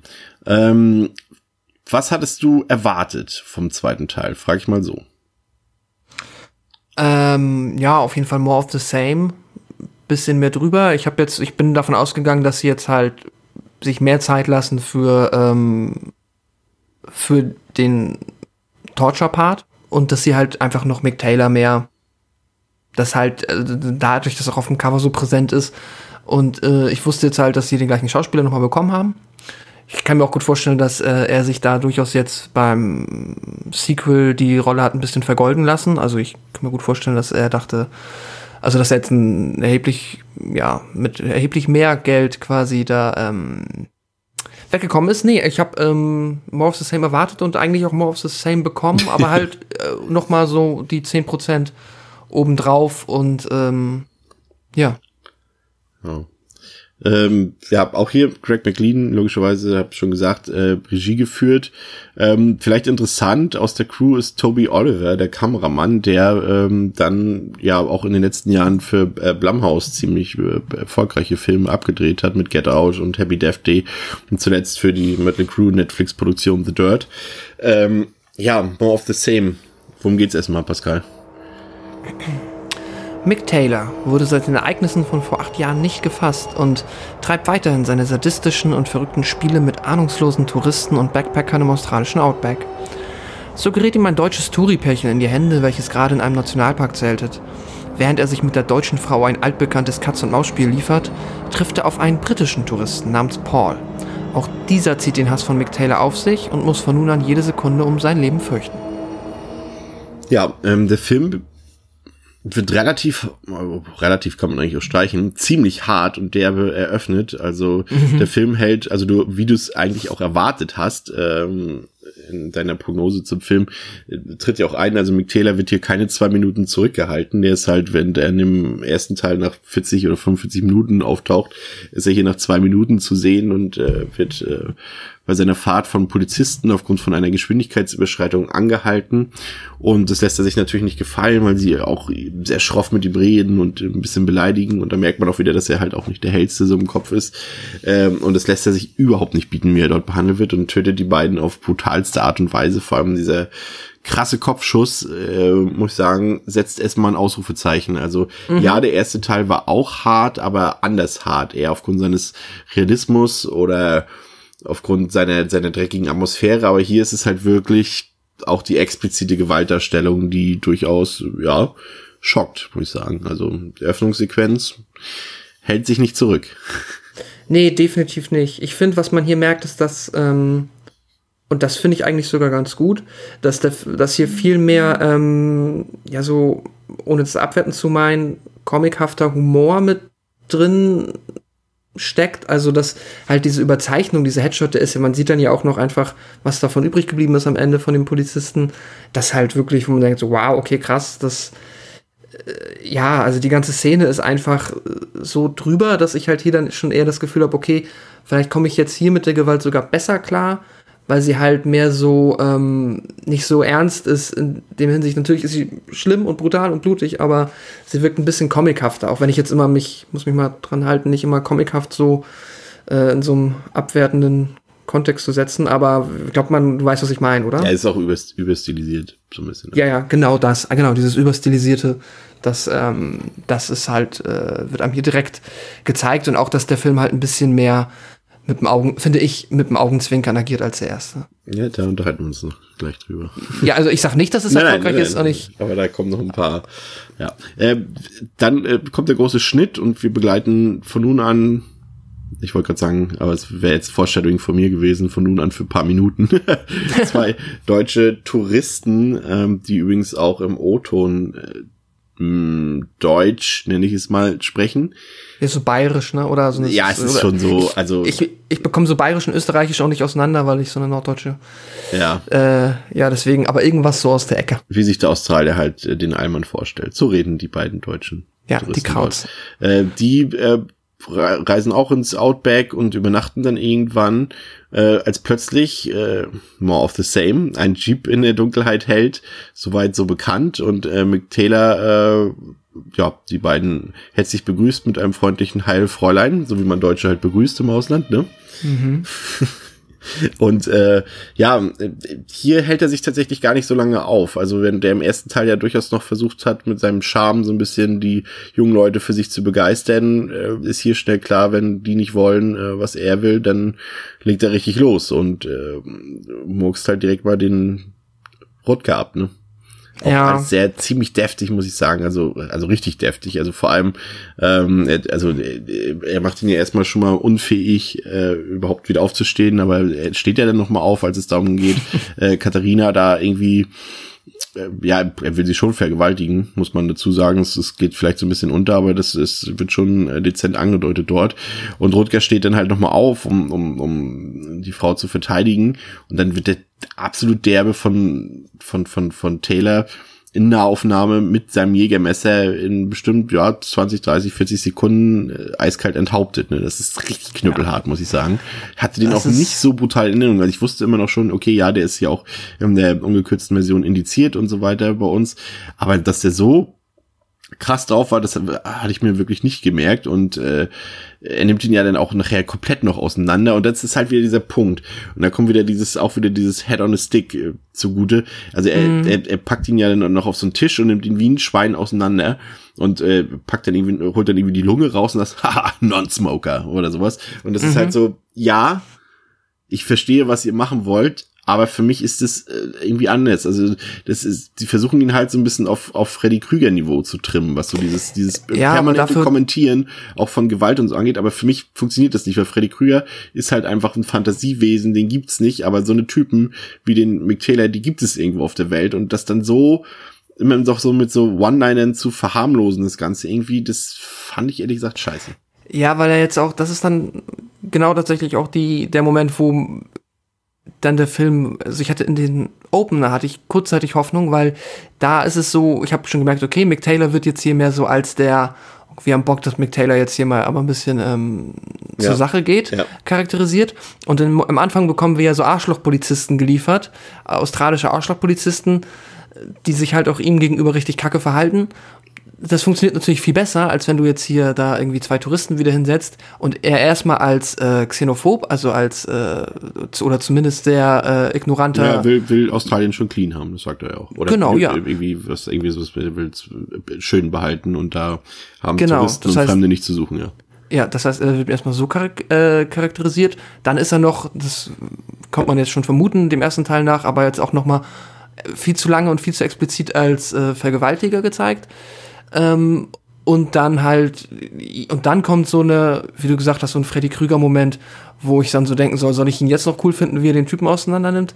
Mm, nee, jetzt ist es irgendwie, das ist jetzt schon wieder eher scheiße. Und jetzt ist, ähm, jetzt ist meine Sympathie natürlich meilenweit äh, bei den Opfern, was auch eigentlich gut ist, aber das hilft dem Film leider nicht so sehr, weil der trotzdem permanent versucht halt, dir Mick Taylor als äh, so ein böse, so einen coolen Bösewicht zu Ja. verkaufen. Der ist halt auch permanent auf, auf Messerschneide. Du denkst halt, wenn Rutger halt enthauptet wird, dann denkst du, boah, das ist, also, das ist wirklich krass und da bleibt ja auch irgendwie so, das bleibt ja halt auch im Halse hängen, das Ganze.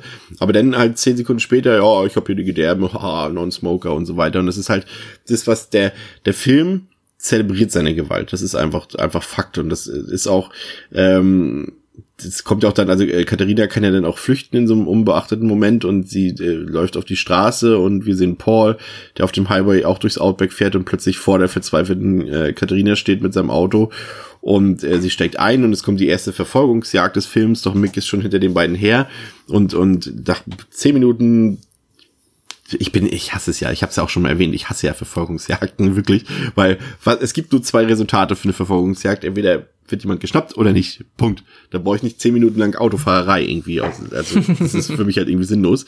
Und ähm, äh, es kommt dann irgendwie zu einem Unfall und das Auto bleibt stehen und Mick will dann eigentlich Paul, Paul erschießen und der duckt sich aber, äh, ich will nicht sagen feige, das wird jeder machen in dem Moment natürlich.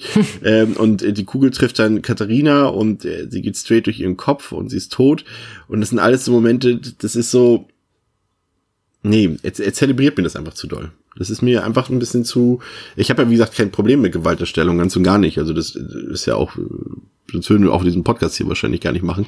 Aber es ist schon so, dass diese Art, wie die Gewalt hier dargestellt wird, diese mit so so Abfeierkultur, nee, nicht meins. Es ist einfach, ja, ich meine, Es ist, ich drücke es mal so aus, ich finde es geschmacklos, weil es ist ja noch so, Paul kann ja dann entkommen und hat ja dann auch mal ein paar Sekunden ruhige für sich, weil als er denkt, dass Taylor ihn nicht mehr verfolgt und wie, wie geschmacklos dann auch Katharinas Leiche dann einfach so, ja, die entsorge ich jetzt hier mal, plane drüber und schau. So, das ist halt alles so, ja, ich finde, der Film macht sich kein, kein, äh, macht, ja, er distanziert sich moralisch komplett.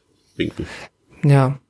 Ja, ich weiß nicht. Ich habe immer das Gefühl, ist halt das Ding. Also entweder könntest du jetzt halt den Bösewicht als so böse einfach oder als das äh, so charakterisieren, dass er, dass du auch wirklich denkst, okay, fuck, die müssen dem entkommen, das ist einfach nur ein schlimmer Typ. Aber dadurch, dass er im- immer wieder so als Unterhaltungsfaktor und als cooler Bösewicht gezeigt wird, das funktioniert nicht, weil dafür ist er einfach zu schlimm. Und das, da kann ich dann auch überhaupt keine Sympathie mehr für mit aufbauen. Ähm, das ist, stell dir dann vor, weiß ich nicht, äh, Jason ist nicht nur, äh, ja, schlachtet nicht nur irgendwelche Teenager ab, sondern ist dazu dann dabei auch noch rassistisch und äh, vergewaltigt die alle am laufenden Band. Dann irgendwann hätte ich dann auch bei den schlechten, würde ich die wahrscheinlich dann einfach gar nicht mehr gucken, Ja. weil dann habe ich dann auch gar keinen Spaß mehr dran. Und hier ist es halt so, nee, dafür ist mir, nee, das funktioniert nicht so gut. Aber dafür haben wir jetzt ja Paul. Ja, aber wie gesagt, ja, Paul entkommt und ähm, entsorgt die Leiche. Und dann kommt für mich tatsächlich, äh, nachdem ihm das Benzin ausgegangen ist und, und Mick in einem Truck vor ihm steht und wieder die nächste Verfolgungsjagd kommt, äh, kommt für mich die schlimmste Szene des Films und die verzeih ich ihm definitiv nicht. Im Abstand dümmste Szene. Das ist Films, wirklich, ja. also ich finde es grotesk. Also es ist wirklich, also wenn das lustig sein soll, also dann, sorry, also Greg McLean. Äh, Ich weiß auch nicht, wer, wer da im Kino gelacht hat, vielleicht nochmal sein Leben ich, ich glaube mir, es haben genug im Kino gelacht, da bin ich mir ziemlich sicher. Ja, also der hat einen smarten Move, als als als Mick dann mit dem riesengroßen Truck, äh, den er aufgegabelt hat, äh, Paul in seinem Auto verfolgt und dann The Lion Sleeps Tonight im Radio läuft. Und das ist zum Beispiel ein Moment, das ist okay. Da, das ist, das verstehe ich. Und da gebe ich dem Film dann auch einen Punkt. Wenn, wenn, wenn Mick im, im, im Truck sitzt und der Song läuft plötzlich im Radio, der überhaupt nicht zur Szenerie passt und er dann so auch so komisch guckt, hm, doch, nehme ich mit, so den Song. So, ähm, aber dass er dann, dann sehen wir halt, wie äh, aus der Entfernung äh, eine Känguruherde ähm, auf die Straße zu hoppelt und dann auch die Straße überqueren will. Und äh, also so eine Szene, also dafür gehört der Film eigentlich wirklich verboten. Also in Deutschland ist er es ja zum Glück mehr oder weniger, aber äh, du siehst halt, halt einfach, wie skrupellos Mick einfach diverse Kängurus überkachelt, wirklich überkachelt und auch die Kamera drauf fällt. Klar, das sind CGI-Kängurus, aber das tut ja in dem Fall nicht zur Sache.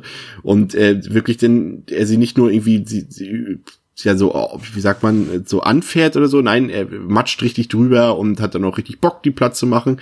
Und ich, also ich habe keine Ahnung, was das sollte. Also ich fand das in keiner Weise witzig und fand's echt geschmacklos und ein bisschen beschämt sogar auch, muss ich sagen. Also Ja, ich klar, schön, wow, ist, das sind keine echten Tiere, aber es sind, es ist einfach scheiße.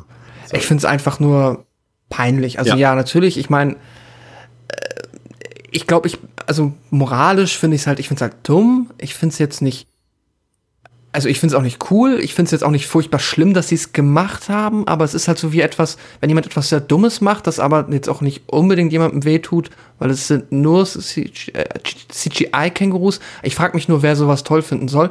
Aber ähm, was mich dann halt auch noch genervt hat, ist, dass es halt dann auch noch wie kommt denn später das Auto von Paul von der Straße ab, weil er über irgendwas rüberfährt? Das heißt auch noch, diese, es hat gar, gar, gar, gar keinen Einfluss auf irgendetwas, dass diese känguru Nee, die Szene ist nur dazu da, um zu zeigen, ach guck mal, Mick Taylor, so skrupellos, fährt sogar Ja. Kängurus um. Was eigentlich gar nicht zu ihm passen müsste, weil er, scheinbar ziemlich stolz auf sein Land ist und dann dürfte er doch diese Nationalsymbole Ja. doch nicht einfach überfahren. Genau. Und dann wird das nicht mal irgendwie noch im Skript so benutzt, dass dadurch halt vielleicht irgendwie jemand von der Straße abkommt oder weil ja, es kommt doch dauernd die von der Straße ab, das passiert immer. Und aber jetzt bei den Kängurus, das ist dann wirklich nur dazu da, um zu zeigen, hey, wolltet ihr schon mal sehen, wie Kängurus von Autos überfahren werden? Ja, wolltet ihr, ne? Dann, ja, zeigen wir euch das mal, ist doch lustig. Naja, ist irgendwie kacke. Und dann ist, es geht ja dann wirklich auch, äh, wirklich, also hier geht's dann wirklich sehr bergab. Also das geht ja dann auch immer noch weiter mit der Verfolgungsjagd und ich habe mich wirklich so gefragt, ist das hier eigentlich fucking Joyride oder was, also oder Fast and Furious? Was, was ist denn das hier, dachte ich die ganze Zeit. Weil, Wie kann man sich denn so an äh, Vehikelverfolgungsjagden ergötzen, wie das McLean hier tut? Also keine Ahnung. Naja, Ja, auch die, äh, sorry, Nee, äh, mach, die, äh, das jetzt einem hier unbedingt noch mal, ich meine, auf einmal hat er den Truck und alle denken sich so, ja, okay, warum auch immer er den Truck hat, dann wird das noch mal so ein bisschen, äh, er erwähnt das quasi wieder im Dialog mit sich selber dann, ja, danke an Person XY, die ich auch schon umgebracht habe, dass du mir den Truck hinterlassen hast. Das ist dann auch so dieses, ja, okay, es ist dieses, du findest dauernd irgendwelche Leute, dann machst du die kalten, dann hast du quasi wie in einem Videospiel deren Items und kannst die ab jetzt benutzen. Aber das ist jetzt vielleicht auch, was, wenn du jetzt noch Teil 3 äh, einen Hubschrauber rausholst, irgendwann wird es auch so ein bisschen wie so ein Superhelden-Gimmick verkauft. Ist halt ein bisschen doof. Ja, tatsächlich. Also den Weg, den Jason erst ab fünf oder sechs, Teil fünf oder sechs eingeschlagen hat, den hat äh, Taylor hier schon im zweiten Film Ja. erledigt quasi. Das ist so absurd, das ja. Ja, irgendwann äh, gelangt Paul in ein Haus, äh, in dem ein älteres Paar wohnt, die ihn dann auch ein bisschen pflegen und beherbergen wollen. Aber wie das nun mal so ist, Mr. Taylor ist sofort rasch da und ähm, hält sich auch nicht lange auf und knallt die beiden auch wieder auf brutalste Art und Weise mit seiner Flinte ab. Und äh, wofür könnte man jetzt die Zeit nutzen im Film? Natürlich für die nächste Flucht- und Verfolgungsjagd. Diesmal zu Pferde. Also wirklich, also es ist irgendwann, ich habe wirklich die Schnauze voll gehabt dann irgendwann davon. Also Ich will noch mal nur, also nee, ich will keine Lanze brechen für die, aber ich, was zumindest bei mir, ich weiß nicht, ob es bei dir auch so, als du den zum ersten Mal gesehen hast, äh, so rüberkam, wo ich kurz dachte, also er kommt dann hier an bei dem Pärchen und es wird einem, das fand ich schon wieder fast ganz okay. Ich habe dann auch gemerkt, okay, ich finde, glaube ich, den Darsteller von Paul auch gar nicht so blöd. Ähm, und die beiden sind ja da ganz lieb. Und dann hatte ich halt so das Gefühl, ah, okay, das wird jetzt dieser Texas Chainsaw oder dieser die klassische ihm Moment. dazu, ne? Ja, Ja. wenn dann, und dann hörst, und das ist auch ganz, ich finde, das ist ganz gut gemacht und das wirkt sehr absichtlich, weil ich glaube nicht, dass das zufällig passiert, dass du dann irgendwann draußen hörst du Mick rufen, irgendwie, hey Arschloch, bist du da drin? Und die anderen, die reagieren kaum, die sind gar nicht so verwundert, dass da jetzt jemand steht und schreit. Erst als Paul dann denen sagt so, nein, nein, nein, nein, dann fangen sie so langsam an, auf diese Szenerie überhaupt zu reagieren, dass da draußen jemand ist. Und ich nur darauf gewartet, dass sie jetzt halt sagt so, ah, das ist unser Sohn Mick. Hast du ihn schon kennengelernt, so nach Motto? Ja, ja, das macht er wirklich Ähm, mit Absicht, ja. ja, das fand ich eigentlich ganz cool, weil er es dann halt auch umdreht und dann da, dann ist es halt äh, so, nee, hä, wir kennen den nicht. Ja, komm, kleiner, also nee, komm, kleiner, aber komm, Junger, Mann, äh, wir, ich äh, geh mal raus und ich habe hier eine Waffe, was will der denn? Was soll das denn schon für ein Typ sein? Fand ich ganz nett mal so mit den ähm, Tropes gespielt. Ja, ja, ja, das stimmt. Das da hast du recht. Mit dem Punkt würde ich dem Film auch geben.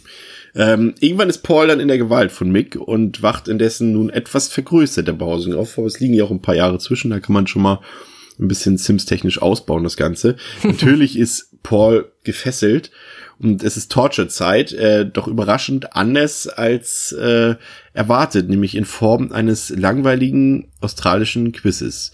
Ähm, Mick stellt Paul vor der unglaublich unlösbaren Aufgabe, ein Quiz über die australische Geschichte oder über die australische Kultur zu überstehen.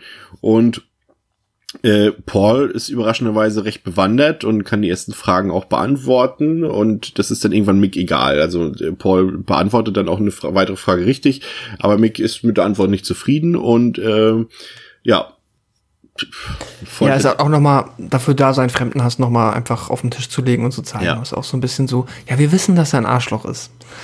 Äh, ja, Gerhard spielt dann halt hier mit dem, ich weiß gar nicht, ob das jetzt noch so bei so vielen Australiern oder Briten so ist, aber ne, halt der Geschichte zwischen England und Australien wird dann hier halt, ja, drauf Bezug genommen, dass die Engländer ja irgendwie scheiße sind aus der Sicht von Mick und ja. Es, es ist halt äh, wirklich, es dauert viel zu lang, das ist mein Problem. Also du hast halt, der, mhm. die Szene beginnt, oder dieser eigentliche Akt beginnt ja nicht damit, der beginnt ja erstmal damit, dass die, dann wieder dieser, dieser Lagerfeuer-Moment kommt, dass äh, äh, Paul natürlich einfach Angst hat auch, ähm, aber dann irgendwie auch so ein bisschen auf die Idee kommt, spielen wir jetzt einfach mal mit das Spielchen und die beiden singen sich ein paar Lieder vor und äh, zusammen und amüsieren sich auch. Und das ist wieder dieser Punkt, der, der halt diese, diese Zündschnur zeigt von, von Taylor, ähm, per den du nie weißt, okay, was ist jetzt too much? Gleich ist es soweit und mhm. ja. Das ist vielleicht dann auch nochmal so der, also wenn ich jetzt von hier von Höhepunkten in dem Film sprechen kann, der zweite Moment, der mir viel zu lang dauert, aber ich fand es nicht so blöd, dass sie jetzt hier Paul, also mich hätte es jetzt wirklich genervt, wenn ich jetzt 30 Minuten ihn da wimmernd und nein, ich weiß es nicht, äh, 1788, sondern dass er halt gesagt hat, okay, Paul, hat jetzt, ähm, er ist fertig mit der Welt, er ist fertig mit den Nerven, aber er versucht jetzt wirklich Mick für sich zu gewinnen und sich da halt quasi die, ähm, die Seele vom Leib zu Schauspielern, wenn man das so sagt, um irgendwie ähm, so einen coolen Typen darzustellen, mit dem ähm, den Mick sympathisch finden könnte. Das versucht er ja wirklich. Da so singt er die Lieder und ähm, trinkt mit ihm ein, auch um natürlich dann nach und nach die Hände frei zu bekommen. Fand ich schon okay. Ja. Das ist dann wieder, aber dann diese Quizgeschichte wird halt viel zu lang und ewig lang. Ich muss dann auch nicht noch den dritten Finger dann irgendwie dann, also ich muss dann auch, auch das ist dann einfach nur noch, oh, ja, nicht so gut. Das ist halt sadistisch auch, das Ganze. Ne? Das ist halt so unnötig, weil du hast es einmal gesehen, warum soll ich es noch dreimal sehen? So, naja. Ähm, Paul kann sich jedenfalls befreien, du hast es gesagt, und dann kommt es nochmal zu einem äh, Katz-und-Maus-Spiel, diesmal aber ein bisschen anders. Diesmal geht's nicht wieder in irgendwelche Autos oder auf Pferde oder sowas, sondern es ist dann tatsächlich nochmal spannend zum Ende hin und äh, auch durchaus, ja doch, atmosphärisch und das würde sagen, ja, das Ende ist dann doch ein kleines Highlight für mich, muss ich sagen. Also das hat mir dann doch nochmal gefallen. Also ab dem Moment, an dem sich Paul befreien kann. Ähm, mhm. Ja, aber hat jetzt nicht mehr für so viel entschädigt, muss ich sagen. Und das wird ja dann ganz am Ende kommen dann wieder die berühmten Texttafeln und ich weiß gar nicht mehr, was hier war der Fall. Es wird Paul, wird ja auch irgendwie dann aufgegriffen, überlebt ja ähm, und, und ja, er ist auch jetzt hier wieder, ich verstehe mal nicht, was ist das dann?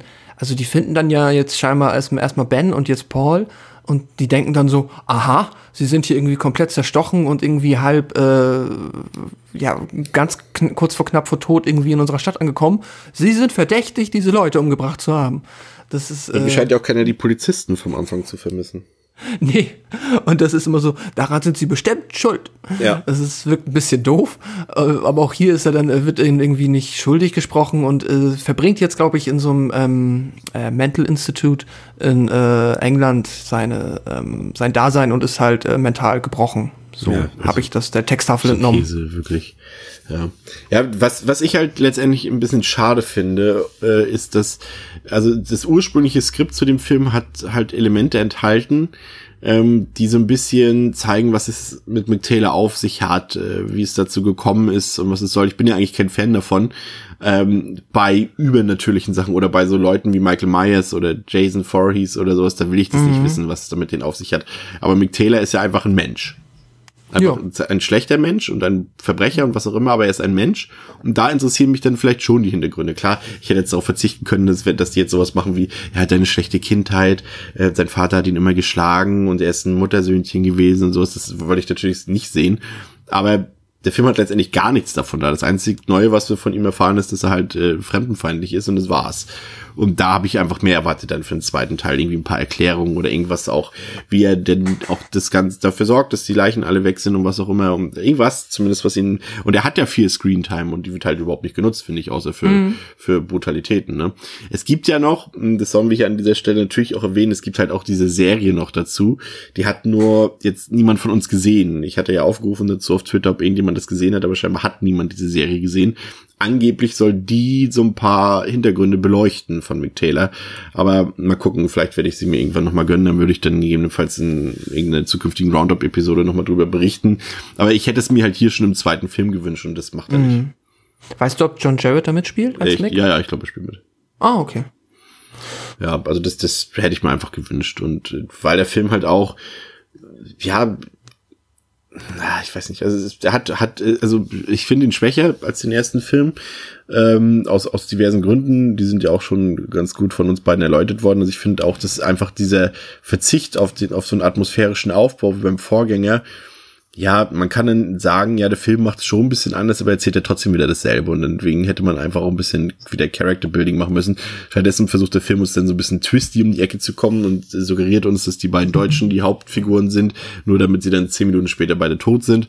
Ja, also ich glaube einfach, dass äh, Greg McLean äh, bewusst geworden ist nach dem Erfolg des ersten Films, dass äh, der Erfolg scheinbar, oder er hat es vermutet, äh, auf der Figur von Mick Taylor sich äh, beruft und äh, dass, dass der beim Publikum gut ankommt und so stellt er diesen jetzt komplett in den Mittelpunkt und halt auch die Gewaltexzesse von ihm so. Ja. Also so kann ich es mir nur erklären. Also er denkt, das ist sein Selling Point, die Figur. Ist, ist es ja letztendlich auch. Aber er macht es halt dann zu so einem, ja, ich weiß es nicht, ich finde es, auch- also der hat halt null Horror-Appeal auch der Film. Das ist eher so Action mit Gewalt. So. Aber ich finde, Ja. also ich habe jetzt keinen gruseligen Moment oder irgendwie Horror oder auch nicht großartig Spannung oder Thrill oder sowas erlebt. Es ist halt sehr rasant und sehr schnell, aber dabei irgendwie auch langweilig, weil es ist sehr repetitiv, finde ich ihn vor allem, ne? Weil immer dann, wenn wieder nichts einfällt, dann machen wir halt wieder eine Verfolgungsjagd, ne? Und ähm, ja, also wie gesagt, ich fand das halt mit Mick, dass er halt so, so, so dieses auf Freddy Krüger Niveau agiert, auch irgendwie nicht gut. Die Känguru-Szene ich ihm wirklich nicht, das betone ich hier gerne nochmal. Ich werde es auch nochmal betonen, bestimmt in dieser Folge. Was der Film aus meiner Sicht gut macht, sind die, die, wieder die Landschaftsaufnahmen, die sind, die sind wieder toll gemacht. Ich finde ihn auch, also erst muss man ja unterscheiden, also ich finde ihn handwerklich noch besser als den ersten Teil. Äh, man merkt einfach, dass da mehr Budget drin ist. Er ist auch ein bisschen sauberer, aber das ist gleichzeitig auch so ein bisschen das Problem, dass er so ein bisschen hochglanzpoliert ist und diese Grittiness und Dirtiness so ein bisschen fehlt, finde ich. Fand's Mhm. Ja, das stimmt auf jeden Fall, ja. Ähm, aber nichtsdestotrotz ist er halt äh, ist schon. hochwertig, auf jeden Fall, ja. Ja, also gerade für auch unter den äh, diesem Sub-Sub-Genre ist es schon wirklich einer der eines der hübschesten Franchises eigentlich. Ja, kann man schon so sagen. ja. Aber man muss halt irgendwie damit leben, das ist halt weniger Terror-Kino, das ist mehr Unterhaltung in dem Sinne, weniger Realismus, mehr Action.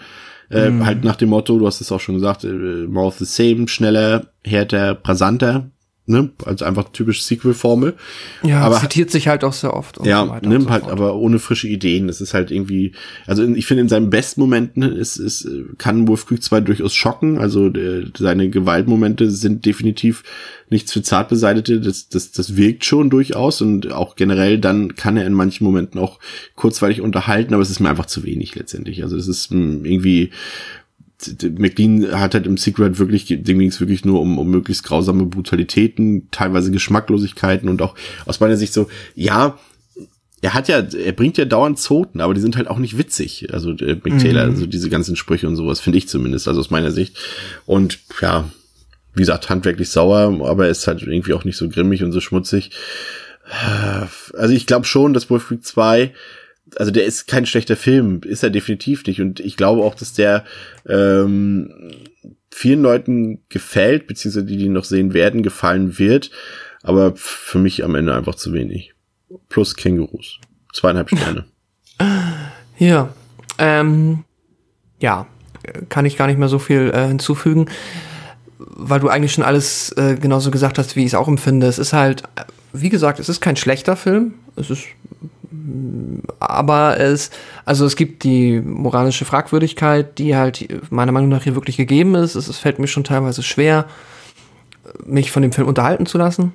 Auch in den Momenten, wo es dann eigentlich ganz gut kann. Ich habe halt so ein, zwei Momente, so das ist einmal diese Szene in dem Haus mit dem alten Paar und sagen wir mal der Anfang von dieser Kellerszene, in der äh, Paul da so gequält wird, die finde ich, die haben mich durchaus gut unterhalten, die fand ich cool davon abgesehen, ähm, ja, ist es halt dann, trifft der Film halt für mich nicht die, den, die richtige Note, ähm, hier ein Rezept zu finden, wie man aus dem ersten Teil oder sagen wir mal, wenn es jetzt ein Franchise ist, wie man einem hier ein oder vielleicht auch in Zukunft mehrere Sequels produzieren kann, die einfach so Sinn ergeben, dass ich mich halt nicht dabei schlecht fühle, wenn ich den gucke, weil ich halt entweder immer gegen Mick bin und naja, ich habe es ja ausreichend erklärt, was da mein Problem ist. Deswegen komme ich da im Endeffekt auch dann auf meine, ähm, ja, auch hier ebenfalls zweieinhalb Sterne, weil ähm, der Film ist überhaupt nicht schlecht und aber er macht halt auch nichts wirklich gut und hat die Probleme, die wir benannt haben. Deswegen, ähm, ich glaube, es ist auch überhaupt nicht schlimm, vielleicht, wenn man jetzt sagt, ich will aber zumindest, also ich habe schon mal Bock, mir dieses Wolf Creek anzugucken, anzuschauen, dann reicht es vielleicht doch erstmal den ersten zu gucken. Ja. Und ja, weil da, man hat jetzt überhaupt nichts verpasst. Und ähm, es ist richtig, dass ich habe gesehen, es gibt hier und da Einträge für schon in diesen Filmdatenbanken für einen 2020 erscheinenden Wolf Creek 3. Weißt du da mehr? Ja, kommt. Okay. Das heißt, dann werden wir vielleicht auch an dieser Stelle unter Umständen oder zumindest mal in der Roundup-Episode das nochmal noch mal anfassen, das Thema. Ja, genau. Äh, ja, wunderbar. Vielen Dank, dass ihr uns heute wieder zugehört habt nach unserer kleinen Pause. Ähm, ja. Was soll man sonst sagen? Was soll man sonst äh, sagen? kauft die Cinema, zeigt sie euren Freunden und ähm, ja. Bis zum nächsten Mal, oder? Ja, heute darfst du das auch gerne mal sagen. Okay, bis zum nächsten Mal bei Devils and Demons. Mate. Tschüss. Ciao.